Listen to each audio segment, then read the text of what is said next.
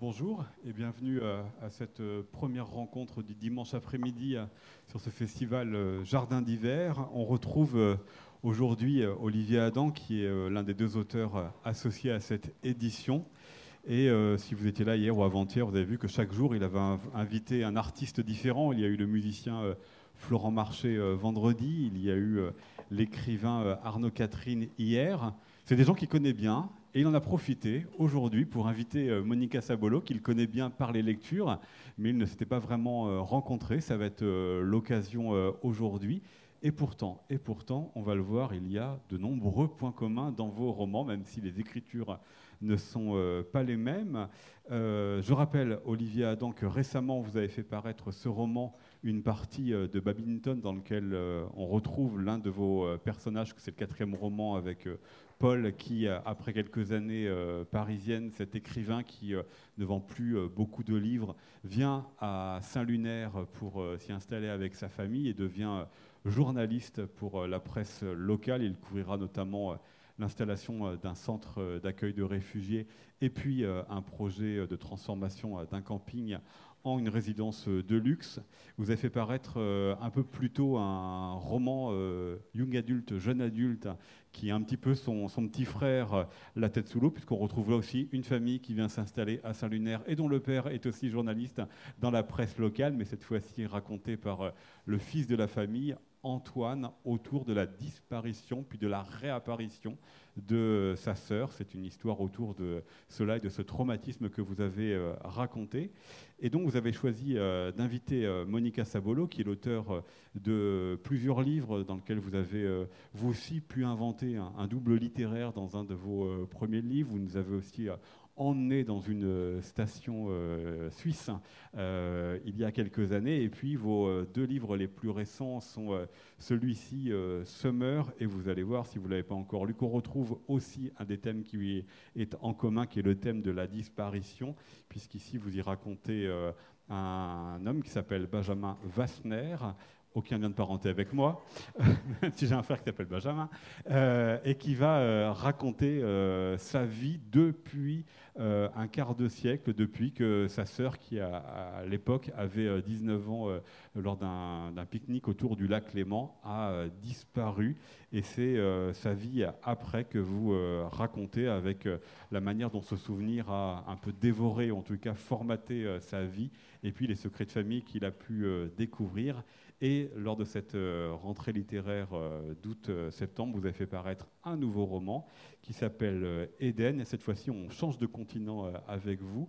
C'est pas cité, mais on pourrait penser aux États-Unis, voire davantage au Canada, avec l'histoire de deux adolescentes, dont l'une, là aussi, a disparu quelque temps dans une forêt qui est peut-être le troisième personnage important de votre roman.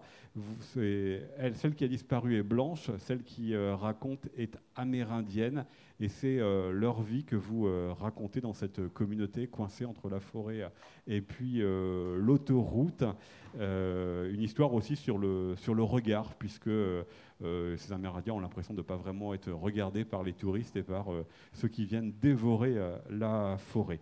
Nous allons parler ensemble de ces livres et d'autres à partir donc, de l'invitation que vous avez faite, Olivier Adam. Et j'aimerais justement commencer avec vous, Olivier, pour que vous nous disiez pourquoi vous avez choisi aujourd'hui d'inviter Monica Sabolo. Quel lecteur de ces romans êtes-vous? Bah, c'est un choix qui s'est fait euh, sur euh, l'admiration, euh, voilà, et l'éblouissement à la lecture, très simplement. bien sûr, il y a des, concordances, des, coïncidences, des croisements thématiques, comment on vit avec nos fantômes, les disparitions, les apparitions, l'adolescence, l'importance des lieux. Mais euh, ce serait un peu presque narcissique de se dire ah, j'invite quelqu'un parce que je reconnais des thèmes de, mon propre travail euh, euh, chez cet auteur, ou cette autrice en l'occurrence.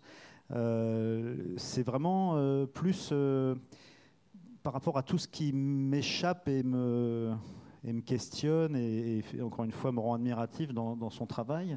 en tant qu'auteur, parce que je trouve qu'il y a un pouvoir de fascination quand on est soi-même écrivain, encore plus grand pour des auteurs dont, les livres nous apparaissent mystérieux dans leur beauté, leur éclat. et ce qui me frappe vraiment, c'est que chacun des livres que j'ai lus, déjà ça m'a accompagné cet été en fait, parce que j'ai lu Summer d'abord euh, sur la plage de Dinard. Euh, après j'ai enchaîné euh, sur Crans Montana. Et, j'ai ensuite est paru Eden. J'étais à nouveau à Dinard d'ailleurs pour, le lire. Et ce, qui m'est apparu, c'est que ce sont des, objets très précieux, d'une certaine manière, très ouvragé, euh, presque en, multidimension. Il n'y a, pas que les thèmes, la narration, il y a euh, un pouvoir par les mots de travailler euh, quelque chose de sensoriel, de musical, d'atmosphérique, de sensuel, qui euh, voilà, laisse pantois, pour moi en tout cas, sur euh, comment on fait ça juste avec des mots. Voilà, de, de, faire autant surgir de sensations, de. de ouais. Et, ça fait partie des, voilà, des, multiples choses qui m'intéressent euh, énormément dans, dans, le travail de, de Monica. Monica, puisque je l'ai dit, évidemment l'objet de cette rencontre, c'est aussi de mettre en avant euh, vos, points communs. Donc il y a quelques thèmes en, commun. Est-ce qu'Olivier Adam peut faire partie des auteurs qui vous euh, inspirent? Quelle lectrice êtes-vous euh, de ces livres? Bah, Déjà, j'aimerais vraiment remercier Olivier pour ses mots. On va parler de climat absolument épouvantable, donc c'est pas grave, ça, ça tombe très très bien. C'était, merci, c'est très beau de, dire ça sur, bah, sur mes livres. Hein surtout dans cette période où je suis incapable d'écrire, donc ça me redonne un peu de courage. Alors, je dirais que c'est drôle parce que j'ai la même sensation vis-à-vis de, tes livres, Olivier, c'est-à-dire de quelque chose qui m'est extrêmement familier, presque quelque chose que j'aurais pu d'une certaine façon écrire, mais en même temps qui m'est inaccessible. Parce que ce n'est pas ma façon d'aborder euh, le monde en fait par euh, comme si effectivement de mon côté le côté ouvragé euh, les images etc je, n'arrivais parfois pas à, être plus directe dans dans ma, relation au monde. Et ce que j'aime énormément chez Olivier c'est que cette poésie, elle apparaît, parce qu'elle est, est très présente selon moi, mais d'une façon qui est moins déguisée peut-être et avec moins d'artifice. Mais ce qui me plaît énormément aussi, c'est l'aspect euh, tragique et le comique de l'existence, qui est également ce que je préfère, moi, dans les livres, c'est la capacité de passer de l'un à l'autre avec la beauté euh, d'une écriture hein, et également le fait de parler du monde tel qu'il est et de mélanger quelque chose d'extrêmement fort, de très romanesque, de très intime, j'ai adoré le, les personnages euh, dans une partie de badminton euh, des enfants, que je trouve vraiment très juste, très euh, réel et en même temps extrêmement romanesque. C'est-à-dire qu'on est, pris à la fois par les rebondissements et en même temps j'avais l'impression d'une petite musique extrêmement intime, tout en ne sachant pas comment on, touchait à cette grâce-là, c'est-à-dire en étant incapable, hein, vraiment sincèrement, c'est une sorte de grâce que je ne peux pas toucher, que je ne pourrais pas reproduire. Et je pense que oui, de loin, ça peut paraître euh, éloigné, mais en fait, je, trouve qu'il y a quelque chose de l'ordre du miroir, même un peu étonnant, dans, il me semble, hein, dans nos façons d'aborder le monde. Bah, en tout cas, ce qui, frappe dans le trajet euh, entre Crans Montana, Summer euh, et Eden, euh, c'est que justement, je, je, trouve que dans Eden, il y a quelque chose de plus narratif, plus dramaturgique, sans rien perdre de tout le travail poétique, atmosphérique et sensoriel, et quelque chose de plus directement politique aussi. J'allais dire, à, Euh, à parce propos que de vos livres aussi. voilà, on n'a pas cité Voilà, aussi ce qui nous rejoint, c'est quand même la Ça, question de la domination euh, qui est- qui est- qu'on partage, et notamment de la domination masculine pour aller vite. Et, et j'en parlais hier avec Arnaud euh, aussi de, c'est abordé de manière très très différente et puis av- avec des prismes d'expérience qui sont nécessairement pas les mêmes euh, puisque euh, partageons pas le même sexe. Et mais euh, moi j'ai toujours été euh, et ça m'a très intéressé que ce soit aussi explicite et aussi euh, important dans la trame euh, du dernier livre. J'ai toujours été très sensible à la question de, voilà, du régime de terreur, de la domination masculine, de la virilité toxique. Je parlais hier de, ma génération où dans le milieu dans lequel je vivais, où j'ai l'impression qu'on a vécu sous le régime de la terreur des pères. Et, voilà, ce rapport au patriarcat, etc. Mais en tout cas, là, oui, dans le dernier livre, tu dis que c'est quelque chose que tu ne fais pas, mais en fait, si. C'est, c'est un livre euh, qui est aussi à la fois très poétique, très euh, dans l'atmosphère, très dans les sensations, et aussi très directement narratif, avec même une forme de suspense, des, rebondissements, euh, des surprises, euh, et un contenu politique très puissant. Juste pour ceux qui n'ont pas encore lu, pour que j'explique un petit peu le contenu euh, politique de votre livre Éden, c'est effectivement ces, rapports hommes-femmes, c'est-à-dire que le livre est raconté depuis le point de vue des femmes et euh, envers les jeunes hommes, il y a un rapport euh, d'agressivité, enfin plutôt des jeunes hommes vers euh, ces jeunes femmes, et puis double rapport de domination entre les blancs et les, Amé- les Amérindiens, et là ça transparaît tout, tout votre livre. Et la domination sur la nature aussi, je dirais de l'homme sur la nature, de la destruction de la nature. Pour moi, il y a une triple domination. Il y a vraiment une, c'est quelque chose de très vertical, c'est-à-dire la nature qui est considérée comme une ressource, la forêt qui est coupée, alors que pour les autochtones, euh, en tout cas pour Nita et, sa famille, il y a un rapport horizontal au monde où chaque chose a sa place, chaque pierre, chaque animal, chaque, euh, chaque arbre. Et, il y a quelque chose de, vertical et d'écrabouillant et qu'il me semble également archaïque. Mais ce que je voulais dire, j'y arrive pas, c'était par rapport à l'écriture d'Olivier, euh, c'est quelque chose qui vous est très très familier, mais dont vous ne tenez pas la langue. C'est ce que- je crois que c'est ce que je préfère euh, quand je lis, c'est quelque chose qui me parle à l'oreille, qui me chuchote, mais dont je pourrais pas connaître les secrets. Il y a des, c'est comme si euh, dans il y a des instruments à cordes et de l'autre côté, et il y a des, des instruments avant, et c'est- c'est- il Oui, y a un mystère. hein. c'est ce mystère-là que je trouve très intéressant, et c'est pour ça que j'étais très touchée d'être invitée et de, de sentir que peut-être euh, on avait senti la même chose, chacun en lisant. Oui, mais en plus, c'est enfin, vraiment quelque chose, moi je trouve, qui est le, un peu le sommet de la fascination qu'on peut avoir pour l'écriture des autres quand on est lecteur, quand on ne sait pas comment c'est fabriqué. Euh, c'est vrai que moi je travaille beaucoup dans le cinéma euh, en tant que scénariste, et les films qui m'intéressent le plus, c'est ceux où je me dis, mais comment c'est écrit ce truc? Et quand je ne sais pas comment c'est écrit, alors c'est un, un vertige euh, technique presque, de d'auteur à auteur ou de euh, mais, mais il y a quelque chose de fascinant dans le fait de ne pas maîtriser la, la- la langue de l'autre. Et c'est vrai qu'à l'inverse, euh, quand parfois je lis des livres dont je vois à quel point ils sont très bien faits, euh, très intéressants, mais où je, je sais comment ils sont faits, comment ils sont fabriqués, pareil pour les films, la part de- d'enthousiasme, c'est pour ça que je parlais d'éblouissement quand j'étais sur la plage de Dinard à enchaîner les livres de Monica euh, cet été, parce qu'il y avait... euh, et puis il y a aussi... euh, Bon, on lit beaucoup quand on est auteur, on se nourrit beaucoup des. Et puis, on lit depuis de nombreuses années. Alors, on a nos auteurs fétiches qu'on suit. et l'éruption dans son panthéon et, de lecteurs, mais aussi d'auteurs, parce que, parce que moi, je sais très bien que d'une manière ou d'une autre, ces livres que j'ai lus vont se frayer un chemin dans mon écriture quelque part, parce que je suis une éponge et que je, m'abreuve des autres.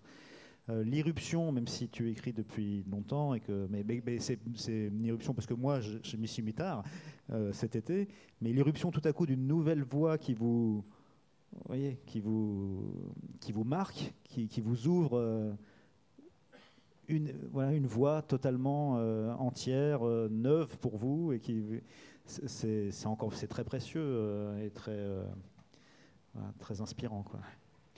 Donc j'ai dit, l'un des thèmes que vous avez en commun, c'est la question de la, disparition qui euh, traverse tous les deux une partie de votre littérature. Donc on peut commencer par vous, Monica Sabolo, pour vous nous disiez pourquoi est-ce qu'elle est aussi importante, cette question de la disparition, cette question de l'effacement. Je rappelle juste pour les, deux livres les plus récents, Summer, c'est ce garçon qui raconte la disparition de sa sœur un quart de siècle plus tôt, et puis Eden, c'est la disparition d'une camarade de classe dans la forêt, mais on apprend aussi que cette forêt, euh, il y a plusieurs autres personnes qui ont disparu avant elle.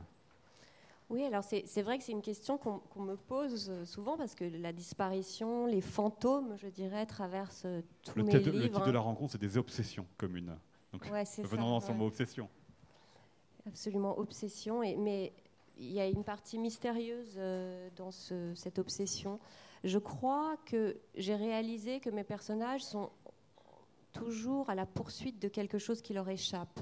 Ça peut être des fantômes, des êtres disparus, envolés, un amour perdu, quelque chose qui est mythifié. Je crois qu'il y a beaucoup de thèmes autour du mythe et de, de l'illusion également que cela représente, mais aussi euh, donc le fantôme et le fantasme.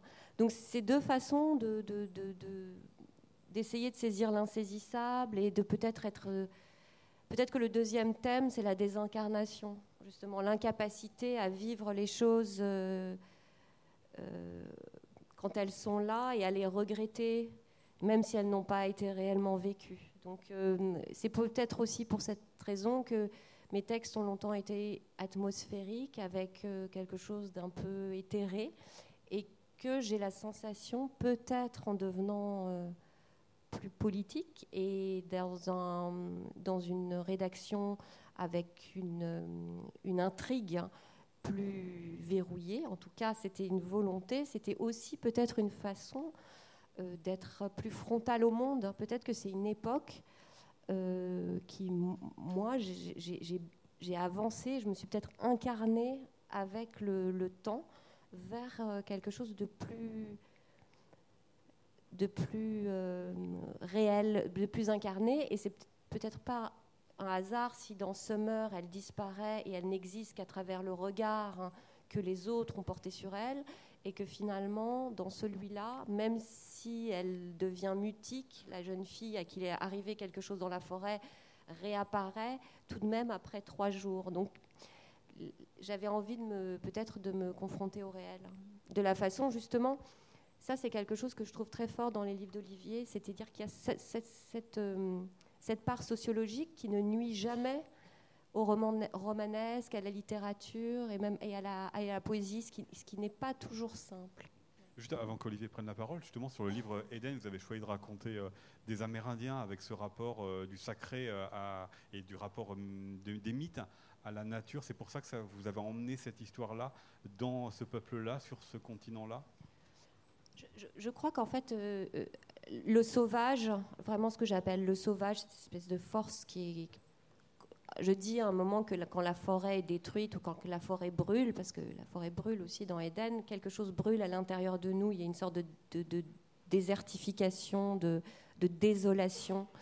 Et, ce lien-là, c'est quelque chose qui est très naturel chez moi, qui n'est pas très euh, conceptualisé. Mais quand l'histoire est arrivée plutôt parce que j'ai découvert le cas des filles et des femmes autochtones euh, assassinées ou disparues au Canada.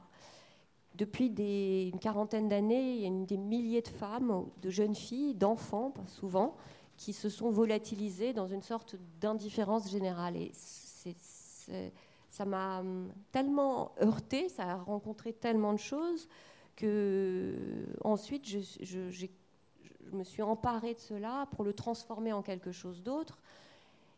Et cet aspect, cette rencontre, euh, donc cet état d'esprit, cette façon, ce rapport au monde, cette spiritualité, elle rencontrait naturellement la mienne, mais c'était presque un hasard. C'était pas, elle s'est glissée là, elle était là. C'est sûrement pas pour rien que j'y suis allée, mais c'était un peu, oui, un mystère de, cette rencontre là.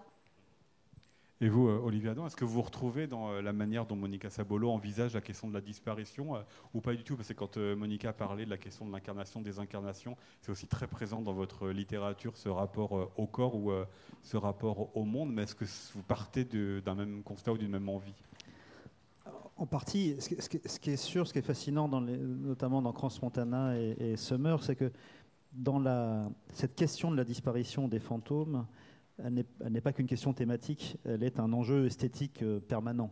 C'est-à-dire que la, phrase, euh, la manière de faire vivre les lieux, euh, la, texture même, est volontairement elle-même dans cette incertitude du réel, dans cette évanescence parfois, dans, ce système d'apparition comme ça, et dans cette réflexion. C'est une réflexion en acte sur l'incarnation, la désincarnation euh, permanente. Euh, et, la phrase elle-même s'en fait le, médium.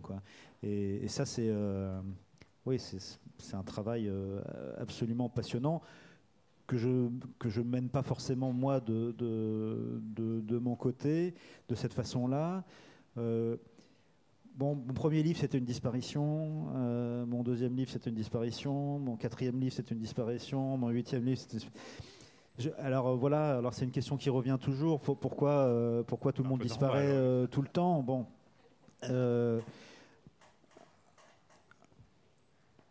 on finit par, par envisager des réponses a posteriori pour pouvoir répondre à cette question. Euh, parce que, euh, par nature, c'est une forme d'obsession euh, qui, me dépasse. Alors évidemment, il y a déjà une matière romanesque d'emblée quand quelqu'un disparaît de toute façon. et ensuite, il y a sans doute une fréquentation, notamment de la littérature et du cinéma japonais, et, et, aussi d'un pays dans lequel on vit avec ces fantômes, on vit avec ces disparus. Et au fond, je ne sais pas si c'est les, disparus qui m'intéressent tant que ceux qui restent. la question, euh, qu'est-ce qu'on fait de nos disparus? Qu'est-ce qu'on fait de nos fantômes? Qu'est-ce qu'on fait de, notre peur de voir euh, les nôtres euh, disparaître? Et j'ai l'impression que dans mes livres, je fais disparaître tour à tour tous les gens que j'ai peur de voir disparaître, comme pour conjurer euh, euh, quelque chose, comme une superstition à l'envers. Des trucs, écris pas ça, ça va arriver dans la vie, euh, ce sera plutôt le contraire. Si j'écris ça, ça n'arrivera pas dans la vie. J'ai aussi cette impression que, bon voilà, les romans, c'est fait pour parler des choses essentielles, vraiment essentielles, que dont on ne parle pas dans la vie, euh, ou euh, qu'on pas auquel on n'a pas le temps de s'attacher dans nos vies si euh, concrètes, matérielles, matérialistes, occupées, trépidantes, etc. Et voilà, je, je crois que la, comme on vit avec ceux qui sont partis, et comme on vit avec la peur de voir les nôtres partir, je, je vois je, pense que ça mérite quelques livres. Et que donc, je peux en écrire encore. Je pense que c'est une question suffisamment vaste, universelle, intime, effrayante, euh, irrésolue. Euh, euh, pour, que, pour, continuer. Alors, ce livre Jeunesse, La tête sous l'eau, c'est quoi? C'est un pas de côté par rapport justement à votre obsession? Parce qu'il y a une disparition, mais il y a aussi une réapparition. Monica disait euh, que c'était très volontaire et très conscient dans Eden euh, de travailler euh, une intrigue, disons, plus verrouillée, comme elle dit, ou, un propos politique plus directement apparent. Il y a des formes de paris qu'on se lance, d'une certaine manière, de, défis qu'on se lance. il m'arrive de me lancer le défi qu'il n'y ait pas de, de disparition, voire même de me lancer le défi de me dire tu vas aller au contraire, tu vas aller te confronter à la question de la réapparition. Mais tout comme dans, une question très différente, euh, pour une partie de badminton, euh, le pari, c'était... Euh, parce que je suis un auteur pas drôle. C'est, tout le monde le sait. C'est ce que les scolaires ont dit vendredi matin. Et donc hein. c'était, de faire une, quasiment une comédie. C'était de dire...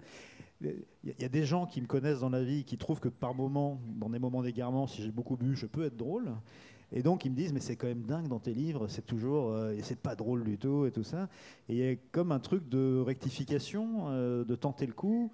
Et puis aussi, voilà, à force de tout le temps citer les auteurs anglo-saxons que j'adore, les Jonathan Coe, les Philippe Roth, les machins, sont des gens où l'humour et l'autodérision sont permanentes. Et donc il y a il y a aussi des fois ce genre de. Donc, la réapparition de Léa, c'est. Euh, euh, j'ai commencé le livre, euh, La tête sous l'eau.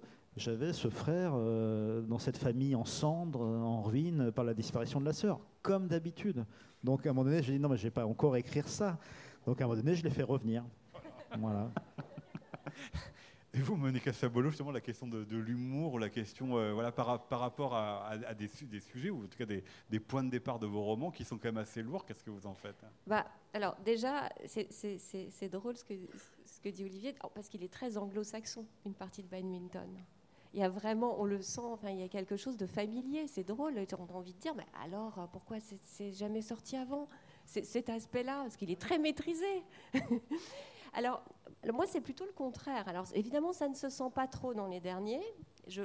D'ailleurs, il y a quelqu'un, il n'y a pas longtemps, j'étais dans un, dans un salon, il y a une dame qui est venue me voir, elle m'a dit, il faut arrêter avec les livres sombres. Hein. Elle m'a dit, là, on a vraiment tous besoin de rigoler, là, c'est plus possible. J'étais là, merci beaucoup, madame. Et, et en réalité, moi, si j'ai toujours une petite voix dans ma tête qui, je parlais tout à l'heure du déguisement. J'ai la sensation que oui, la poésie, les images, etc., parfois j'ai l'impression de me cacher quelque chose. Mais l'humour, hein, pour moi, c'est ma pente naturelle. C'est-à-dire que bah, tout cela n'a rien à voir avec moi, qui était celui qui était sorti avant Grand Montana, qui est sorti en 2013. Il, commence, la première moitié est franchement comique. Bon, évidemment. il y a un personnage qui, enfin, qui est votre un, voilà, un double, sorte de journaliste. enfin, voilà, elle s'appelle MS. Euh, par hasard, elle a les mêmes initiales que moi. et, évidemment, bon, ça bascule, ça devient beaucoup plus sombre dans la deuxième partie, mais et, même mon premier livre hein, était vraiment euh, très, euh, très bondissant. Mais c'est vrai qu'il y a quelque chose de. En fait, c'est ce que je trouve intéressant. C'est peut-être mon prochain challenge, d'ailleurs, pour mon prochain livre, c'est de réussir hein, à, à mêler les deux. le refaire, comme dans Tout cela n'a rien à voir avec moi, mais c'était un livre un peu concept avec des, des, extraits, des fragments, des lettres. Donc on peut passer d'un texte qui est plus léger à un texte qui, glisse vers quelque chose de plus euh, poétique ou plus, grave ou plus intime. Euh, je, cherche en ce moment des sources d'inspiration pour réussir à mêler les deux. Parce que l'humour, ça, instaure une certaine distance. L'humour et le souffle ne sont pas toujours euh, faciles à, à marier. Et c'est en ce sens-là que les anglo-saxons sont très forts et c'est quelque chose qui m'a euh, justement intéressé dans, dans, une partie de badminton parce que ça, ça fonctionne. On parle de littérature anglo-saxonne et, euh, quand j'ai lu, les, alors j'ai pas lu le, livre dont tu parles qui a précédé Crans Montana, mais quand j'ai lu, cela n'a rien à voir avec moi. Voilà, quand j'ai lu la, trilogie, on va dire, euh, de, Summer, Crans Montana et, et Eden, j'ai eu l'impression. Alors, c'est pas de lire un livre traduit, parce que ça, ça serait euh, absolument péjoratif, hein, bien sûr. Mais j'ai eu l'impression de lire euh, un livre écrit dans une langue, euh, on va pas dire étrangère, si on veut dire, mais au, sens, au contraire, le plus laudateur possible. C'est beau de dire ça. Et, mais de fait, je me suis demandé si dans les auteurs et la littérature qui, euh, qui euh, te travaillent, euh, s'il y avait justement, et puis peut-être aussi des origines, ou est-ce qu'il y a quelque chose qui se mêle comme ça, qui, qui bah vient d'ailleurs? Je crois que la littérature, on parlait tout à l'heure de, littérature qui nous impressionne ou qui nous intimide ou qui garde cette magie. oui, moi j'ai des auteurs anglo-saxons qui que j'ai lu traduit, mais très bien traduit, et qui, qui, qui m'emportent. Euh, et c'est vrai que des auteurs comme, comme Joyce Carol Oates, qui a justement cette souffle, ce souffle en fait, cette espèce de puissance de la narration, euh, de la voix aussi qui semble parfois euh, prononcée par un chœur, mais comme un chœur antique. Il y, a un sens de la dramaturgie, quelque chose de l'ordre de la tragédie antique qui euh, traverse, je trouve, la, une certaine littérature américaine ou, anglaise d'une autre façon.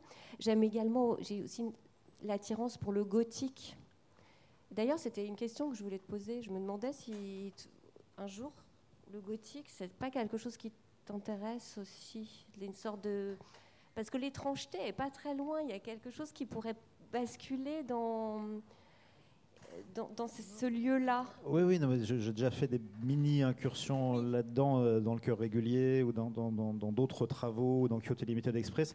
Et souvent, ça, ça rejoint euh, la question des fantômes et des apparitions japonais aussi. Il y a, quelque chose.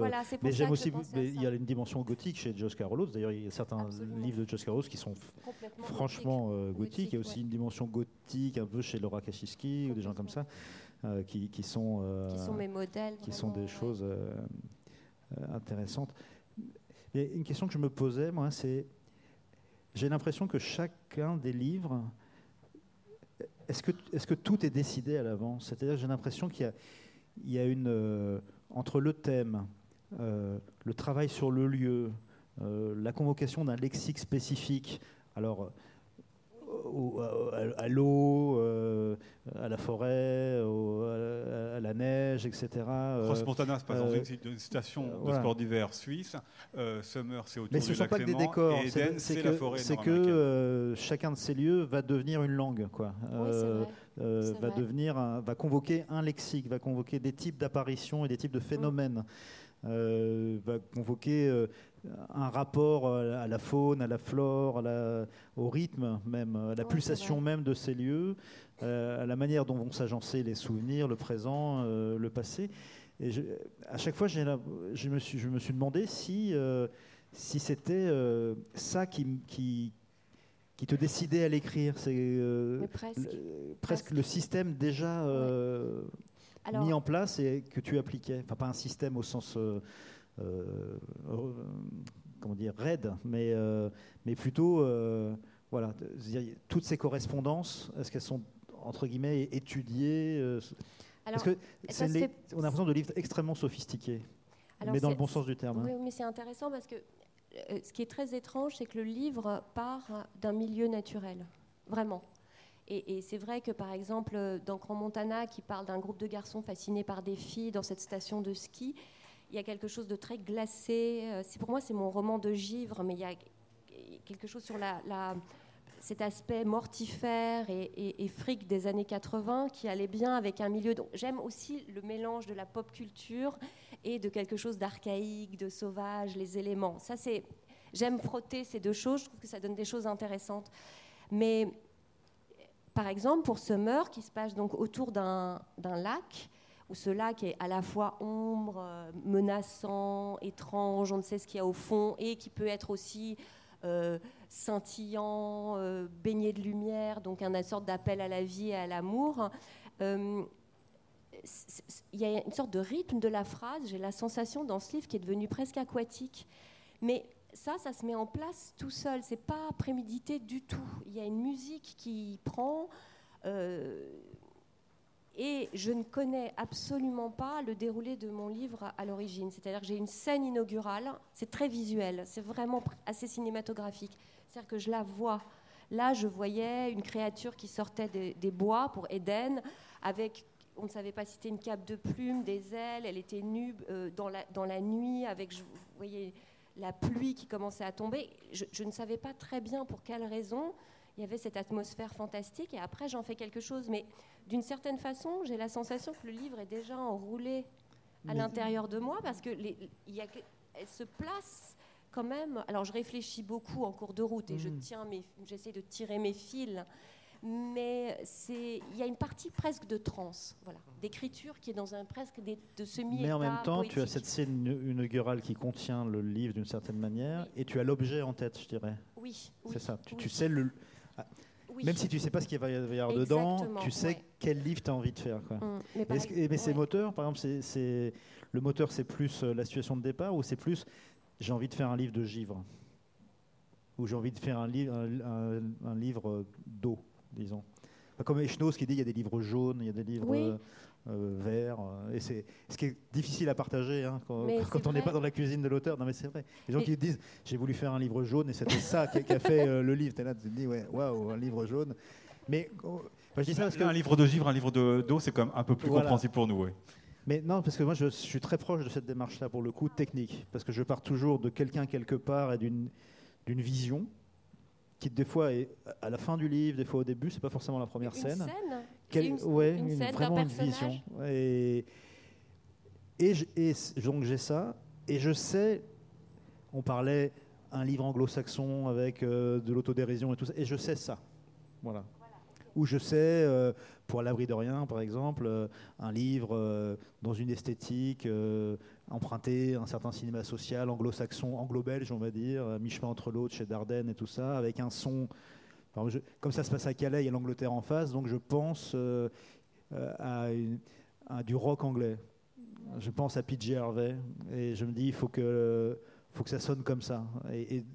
Et au début, j'ai juste, par exemple, mon héroïne qui va dans la forêt traînant des sacs remplis de vêtements qu'elle donne euh, et on lui arrache euh, aux exilés qui sont planqués dans la jungle euh, de Calais. Et, c'est presque une vision d'ailleurs surnaturelle, puisqu'à un moment donné, la vision, qui, c'est qu'on on lui arrache tellement tout ce qu'elle a sur elle qu'à un moment donné, elle, vole en poussière. C'est comme ça que le, livre naît d'une certaine manière. Et l'esthétique. L'esthétique globale et machin. Et donc j'ai l'impression que c'est un peu proche. Ouais, c'est très proche mm. en fait, absolument. Et ça part d'images, parfois ça part de photographies. Grand Montana est parti de photographies euh, de la fin des années 60 d'un groupe de jeunes gens qui, que je trouvais, euh, je sais pas, hyper romanesque, mais, mais c'est toujours pareil. C'est moi, c'est toujours il y a une sorte de calque qui est posé sur les choses, soit un calque poétique, soit un calque de lumière, quelque chose qui permet de mythifier. Et c'est une amie de ma mère qui m'a apporté cet album de photos où il y avait des photos d'elle, euh, cette amie de ma mère et de ma mère. Elles avaient toutes euh, entre 18 et 20 ans avec des groupes de garçons italiens. Et elle m'a raconté des choses qui étaient complètement différentes de, ce que je, voyais sur ces photos qui étaient des, images, mais vraiment telles qu'on peut imaginer euh, l'idéal. Hein, des années, euh, fin des années 60, avec un, style, une douceur, quelque chose d'extrêmement glamour. Et en fait, il y a une extrême violence d'abandon familial, de dureté derrière. Mais la couleur de ces photos m'a plongé dans des films de cette époque-là, d'une esthétique très particulière, plus l'idée du givre.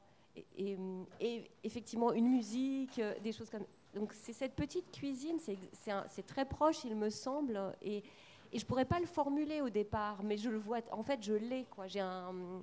J'ai presque un mood board avec des matières, des couleurs, des, accessoires qui vont habiller mon texte.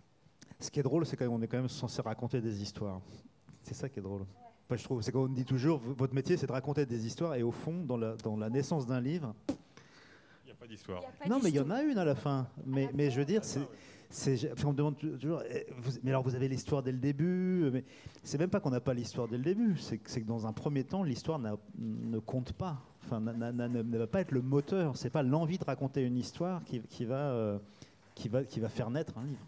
C'est tout, une autre. Euh, parce que peut-être vous rejoignez aussi par le fait que les intrigues, elles arrivent dans un second temps dans vos romans. Vous prenez beaucoup de temps l'un et l'autre à installer euh, les personnages, à installer euh, les paysages, les bords de mer pour vous, Olivier, ou ce, lac, et puis cette, cette, forêt très inquiétante pour vous, Monica. Bon, D'abord, il y a un truc quand même qui est que l'intrigue est un mal nécessaire.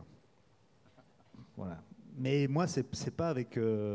Alors, en cours de route, j'y trouve de la jubilation, mais ce n'est pas la première chose qui me... Et, en même temps, je sais que le lecteur en face, lui, il attend qu'on lui raconte une histoire, il attend qu'il y ait une intrigue et tout ça. Et, le, lecteur que je suis euh, aussi. C'est-à-dire que c'est d'ailleurs ce qui est magnifique dans les livres de, Monica, y compris les deux précédents qui seraient plus atmosphériques, c'est que pas une seconde on, On n'a pas envie de tourner les pages pour avoir des réponses à des questions, percer des mystères et savoir ce qui s'est passé avant il y a quand même et ce qui se passe ensuite. Dès le départ, Bien sûr, mais, mais qui crée un, la, narration et la dramaturgie sont, sont euh, présentes et sont aussi des moteurs de lecture. Donc euh, voilà, je peux pas non plus moi écrire. Euh, des fois, je commence un livre juste parce que parce que je veux peindre. Quoi. Je veux peindre un lieu, un lieu où j'ai envie de retourner, par exemple, et que j'ai envie de retrouver par l'écriture. Mais à un moment donné euh, quand je dis l'intrigue a un mal nécessaire, c'est que si je veux faire des croûtes euh, du, en peintre du dimanche, euh, ça ne regarde que moi. C'est plus la peine de, de, finir les bouquins et de les présenter aux, autres. Mais, mais, mais est-ce que tu trouves quand même un plaisir dans la même si c'est pas le point de départ dans la manipulation de la bien sûr de, plus en plus je dirais je, pense que le, le fait d'avoir regardé beaucoup de séries euh, je ne sais pas si toi ça te fait ça, mais en plus toi tu travailles sur des scénarios, donc c'est quand même vraiment la mécanique de l'intrigue, c'est très important. Euh, je, trouve qu'il y a des, séries aujourd'hui tellement créatives, hein, tellement bien écrites, tellement puissantes dans leur euh, narration, que ça m'a, ça me pousse à une sorte de de radicalité également de ce côté-là. Je me dis que je me dois euh, je trouve ça intéressant de la travailler, mais au fond, je me demande si toi et moi, nous ne sommes pas plutôt des auteurs de la sensation intime, du corps, de ce qui nous traverse, qui est quelque chose vraiment euh, comme quand on chuchote euh, à l'oreille du lecteur. Donc oui, mais je pense que la rencontre des deux, quand on arrive à rencontrer les deux, ça fait les, livres vraiment forts. Et ça, c'est peut-être une prise de conscience que j'ai d'essayer. Je trouve que c'est compliqué de tirer justement en même temps être à différents niveaux, un niveau de langue, un niveau de, de, grâce de la sensation, de justesse de l'émotion et un niveau très fort d'intrigue.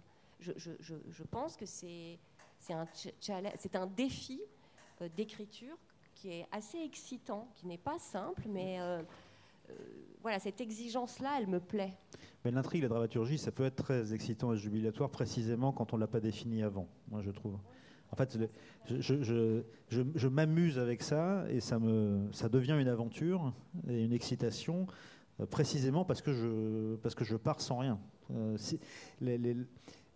ça m'est arrivé d'écrire des livres euh, qui étaient déjà écrits à l'avance d'une certaine manière. C'est pas ma manière habituelle, mais ça pour la renverse, par exemple, c'est un livre. Il m'est apparu tel quel. Quoi. alors pour plein de raisons, parce qu'il était inspiré d'une affaire réelle dans la ville où j'ai grandi, que j'en connaissais les protagonistes, parce que c'est inspiré de l'affaire Georges Tron, euh, et donc qui est accusé euh, de viol et d'agression sexuelle sur deux de ses employés municipaux. Il se trouve que je connais euh, le maire, je connais une des deux plaignantes, je connais l'adjointe qui est accusée avec lui, je connais les lieux. donc d'une certaine manière, une fois que j'avais décider du point de vue pour raconter l'histoire, euh, je, savais exactement ce qui allait se passer, vers où j'allais emmener. Euh, et donc là, il faut trouver d'autres euh, d'autres sources de plaisir et, d'aventure et de, et, de, et de surprise. Parce que sinon, c'est vrai que... Moins intéressant à écrire L'intrigue, il était reposant à écrire. Parce que par exemple, dans, que ce soit si je prends l'exemple des vents contraires ou d'une partie de Nunnington qui sont assez jumeaux de ce point de vue-là, euh, quand je mène euh, cinq ou six intrigues euh, en même temps et que j'ouvre cinq ou six chantiers comme ça, je peux vous dire qu'au milieu, là, je me dis mais qu'est-ce que je vais foutre de ce truc Comment je vais faire? Et, d'ailleurs, en général, il se passe que j'écris un autre livre entre temps et que j'y reviens. les vents contraires, j'avais écrit la moitié avec euh, mes six ou sept intrigues euh, mêlées. Je m'en sortais pas. J'ai arrêté. J'ai écrit euh, À l'abri de rien, qui lui était un livre beaucoup plus ramassé sur une seule intrigue. Et j'ai fait la promo d'À l'abri de rien. J'ai écrit Welcome, etc. Et après, j'ai repris ce manuscrit.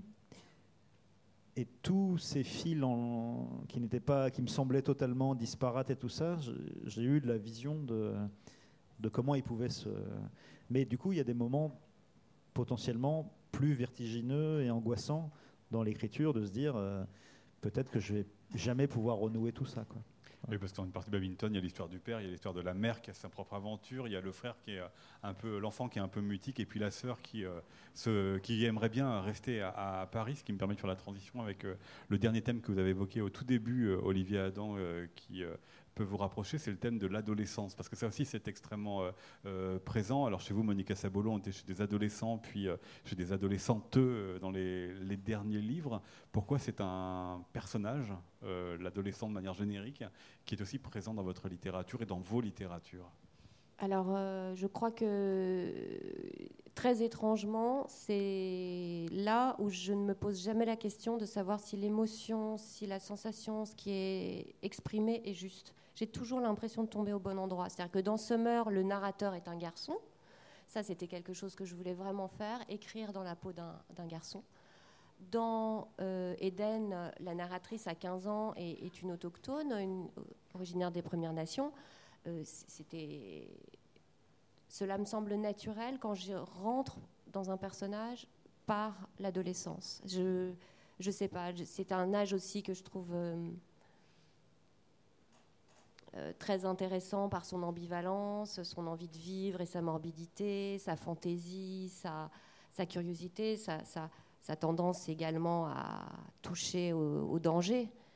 Et cette espèce de soif d'amour, de et, je crois qu'il y a quelque chose en moi qui, en termes de vraiment d'émotion euh, première, euh, a une croissance extrêmement lente. donc je pense qu'émotionnellement, j'ai à peu près 16 ans. Donc euh, ça m'aide à écrire. en même temps, comme vous racontez des histoires l'un et l'autre de, transformation, l'âge de l'adolescence correspond tout à fait de quête d'identité ou de, notamment quand il y a un traumatisme, de se reconstruire à partir de ça, ça correspond très bien à cet âge. Voilà, il y a un sujet proche. Olivier? Bah, déjà, euh, dès qu'on travaille sur les adolescents, c'est déjà du roman d'apprentissage par définition. Quoi. Donc, donc euh, d'emblée. Euh, et puis, il y a quand même quelque chose, même quand on travaille une matière très proche de la vie commune, je dirais, comme c'est mon cas, il y a quand même la volonté que dans le roman, la, faut que ça soit quand même plus intense. Enfin, faut que ça soit plus grand que la vie, ou plus intense que la vie, ou plus concentré que la vie.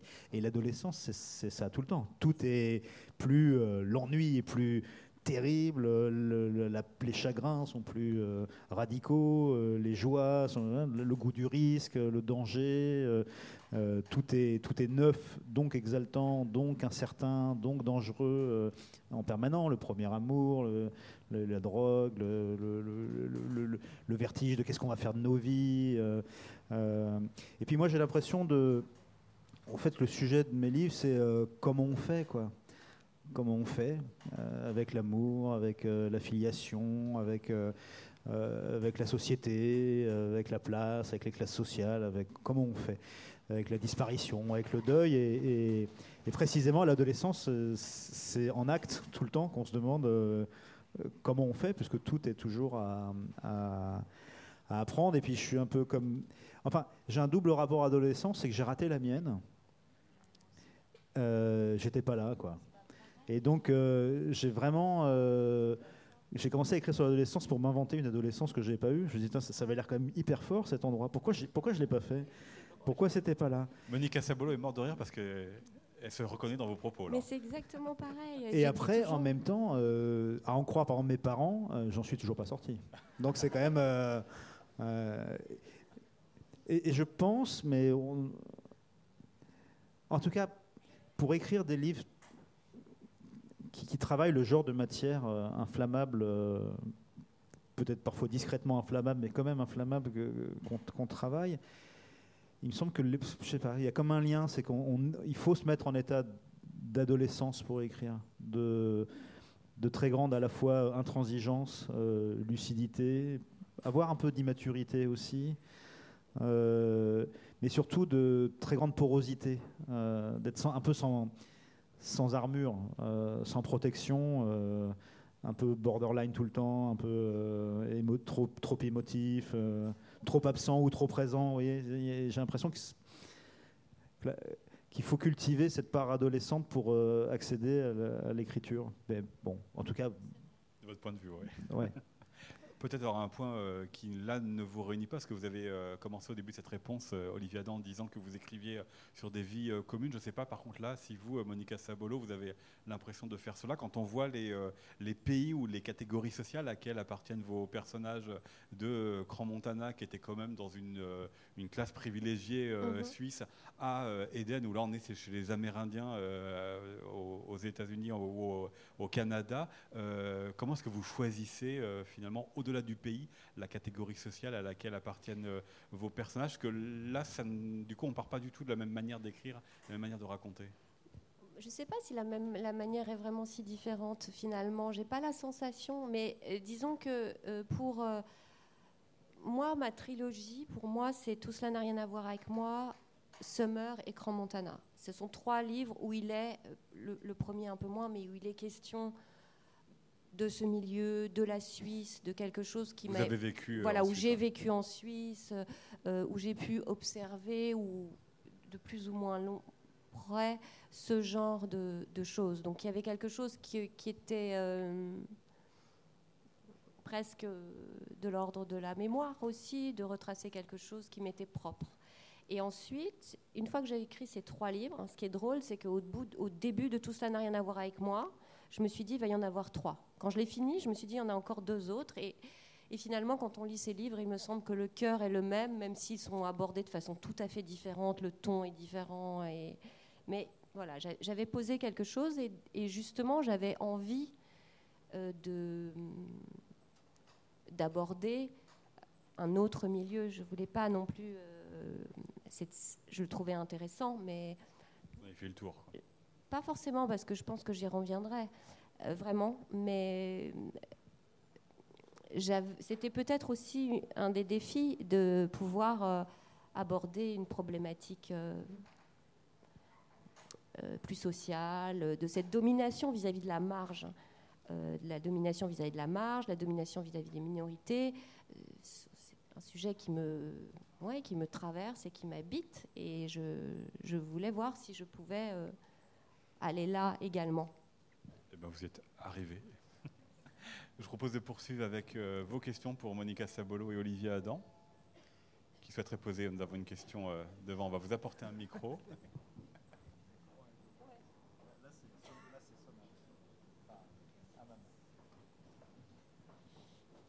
Merci pour tout ça déjà. Et moi j'avais une, petite question sur euh, euh, vous parlez beaucoup de, des paysages, des atmosphères, des lieux, etc. Et je voulais vous poser la question de vos lieux d'écriture. Est-ce que vous écrivez dans des lieux particuliers? Est-ce que vous êtes toujours au même endroit? Ou est-ce que ça se passe? Euh, le, Bon, mon lieu d'écriture, euh, depuis que j'ai depuis que j'ai commencé à publier, le, le, plus comment dire, récurrent euh, par rapport aux géographies dans lesquelles j'ai vécu, euh, dont je suis parti, revenu, etc. Euh, c'est principalement la, la, Bretagne, enfin la côte d'Émeraude. et en fait, depuis quelques années, même si je passe beaucoup de temps sur la côte d'Émeraude, je revis à l'année à Paris. Et en fait, c'est très mauvais pour euh, l'écriture pour moi. Voilà. C'est vraiment pas. Euh, c'est-à-dire que je ne sais pas si c'est une question d'inspiration, de disponibilité, de, pulsation du lieu, de rapport au temps, euh, ou si c'est juste une question d'habitude et de, ouais, de presque des de conditions d'écriture habituelles mais euh, je suis obligé, euh, alors c'est une obligation euh, pas très douloureuse, hein, mais dans tous les moments vraiment cruciaux de l'écriture de, des textes que j'ai écrits depuis que je reviens à Paris, je suis obligé d'aller sur la côte travailler parce que c'est là que ça se débloque, c'est là que c'est là que je vais avoir en tête un pro, une espèce de programme que je vais pouvoir me contenter d'appliquer une fois euh, revenu à Paris. Euh, mais à Paris, rien ne surgit. c'est pour moi, voilà. Mais, mais encore une fois, je ne sais pas si c'est parce que je pense que Paris peut être extrêmement inspirant, une condition d'écriture formidable pour, pour, plein de, pour plein de gens. Donc c'est pour ça que je ne sais pas si c'est vraiment un truc genre ah, il me faut la mer, les grandes étendues, euh, la mélancolie euh, des stations balnéaires hors saison et tout ça pour écrire avec cette poésie-là, avec toute l'imagerie que ça. Ou si c'est vraiment juste une habitude parce que, parce que pendant des années et des années et des années, euh, c'est comme ça que j'écrivais. J'étais à mon bureau. Hop, ensuite, quand je, quand je, bloquais, je sortais marcher sur les sentiers douaniers ou je partais sur mon kayak et je revenais, hop, c'était débloqué, je me remettais au travail. Alors bon, c'est sûr que quand je fais ça à Paris et que je me balade dans Montmartre, ça se débloque moins. C'est moins débloquant pour moi que, euh, que partir euh, de Rochebonne jusqu'à Cancale en, kayak aller-retour. Bon, voilà, mais bon. Et vous, Monica? Alors moi, euh, je suis très très immobile, hein. c'est-à-dire que dès que je me déplace, je ne peux plus écrire, donc c'est très compliqué, et j'écris dans mon lit. donc je me fais semblant que je ne fais rien, et euh, quand je suis suffisamment détendue avec mes livres que j'adore autour, mais, paf, je me jette sur mon ordinateur. Mais Moi, je, ne pourrais pas parce que tu sais que si, je me mets en position allongée, cinq minutes après, je dors. Hein. c'est euh, pour lire, pour, c'est vraiment. Euh, des fois, j'essaye, je, suis à l'ordinateur dans le canapé allongé comme ça, et en fait, dix minutes après, tout le monde se marre parce qu'il me voit avec l'ordinateur sur le ventre, endormi, voilà. Mais, donc, bravo. mais je sais pas, je crois que c'est un truc de protection. Ah, c'est quand même ce moment de vertige un peu, et, il faut également que j'ai une journée euh, complètement ouverte devant moi. C'est-à-dire qu'il il me faut l'illusion que j'ai un temps infini. Donc du silence dans une sorte de petite grotte, etc. C'est vraiment... Juste la journée ou le la journée. La nuit, je dors. Non, mais, le, non, mais je veux dire, le, est-ce que tu as besoin d'avoir l'impression d'avoir un horizon dégagé ah, euh, pendant plusieurs jours, semaines, mois, et, d'un coup, dès qu'on te donne un rendez-vous, tu... ah bah oui, c'est horrible. Ça, tout s'arrête. Dès que je dois aller au franc prix, panique, fini. Une autre question? Eh bien, on va arrêter euh, ici. Vous allez pouvoir retrouver Monica Sabolo et Olivier Adam euh, tout de suite à la sortie de la scène pour une séance de dédicace avant euh, de vous retrouver, je crois, l'un et l'autre à d'autres endroits dans les champs libres. Merci beaucoup d'être venu ici. Un grand merci Olivier pour ces trois jours passés ensemble. Et puis moi, je vous retrouve ici à 17h.